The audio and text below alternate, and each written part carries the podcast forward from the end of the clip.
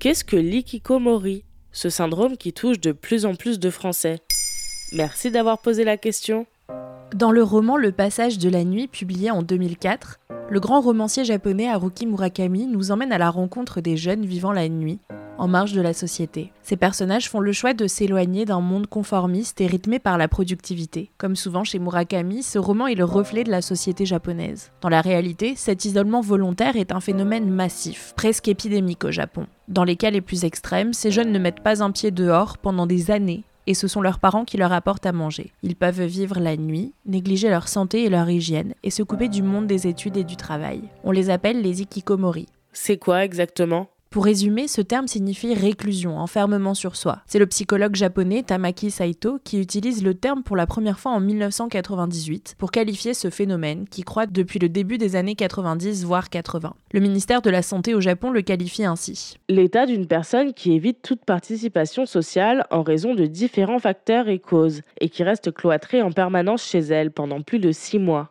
L'ikikomori peut découler d'une situation sociale ou de troubles psychologiques sous-jacents comme l'autisme, l'anxiété, la phobie sociale ou la schizophrénie. On estime que ce syndrome touche plus d'un million de personnes de tous âges au Japon. Ça ne touche que le Japon? Non, le phénomène apparaît à différents endroits du monde, même si ce n'est pas la même ampleur. À Hong Kong, en Espagne, aux États-Unis, et aussi en France, comme en témoigne le reportage Ikikomori, deux jeunes reclus sur France Culture. Des mères racontent l'enfermement de leur fils, leur addiction aux jeux vidéo, leur lecture compulsive de livres ou de mangas, leur façon de se protéger du monde en le regardant à travers leur écran.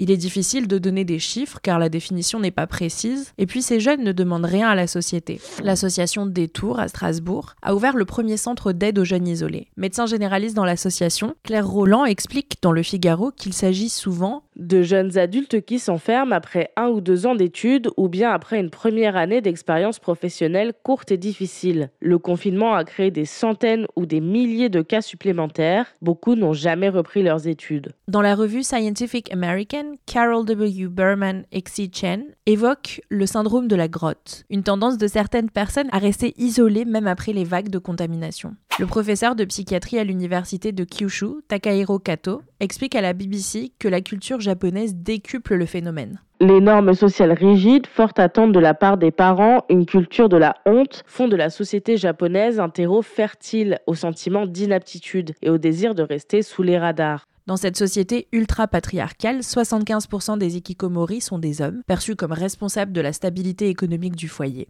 Que faire pour les aider? Il faut faire attention aux signes avant-coureurs dans notre entourage. L'isolement, les problématiques scolaires comme le décrochage. Il faut bien sûr inviter les personnes isolées à sortir, voir des amis, faire des activités, mais selon le médecin Claire Roland Jacquemin, il faut éviter de les culpabiliser. Nous avons remarqué que les jeunes vont mieux lorsque leurs parents abandonnent une sorte de calendrier social et acceptent de changer de temporalité. Pour les vrais ikikomori, le blocage est souvent très installé, et dans ce cas, il ne faut pas hésiter à faire appel à des psychologues ou à des psychiatres. Voilà ce qu'est l'ikikomori.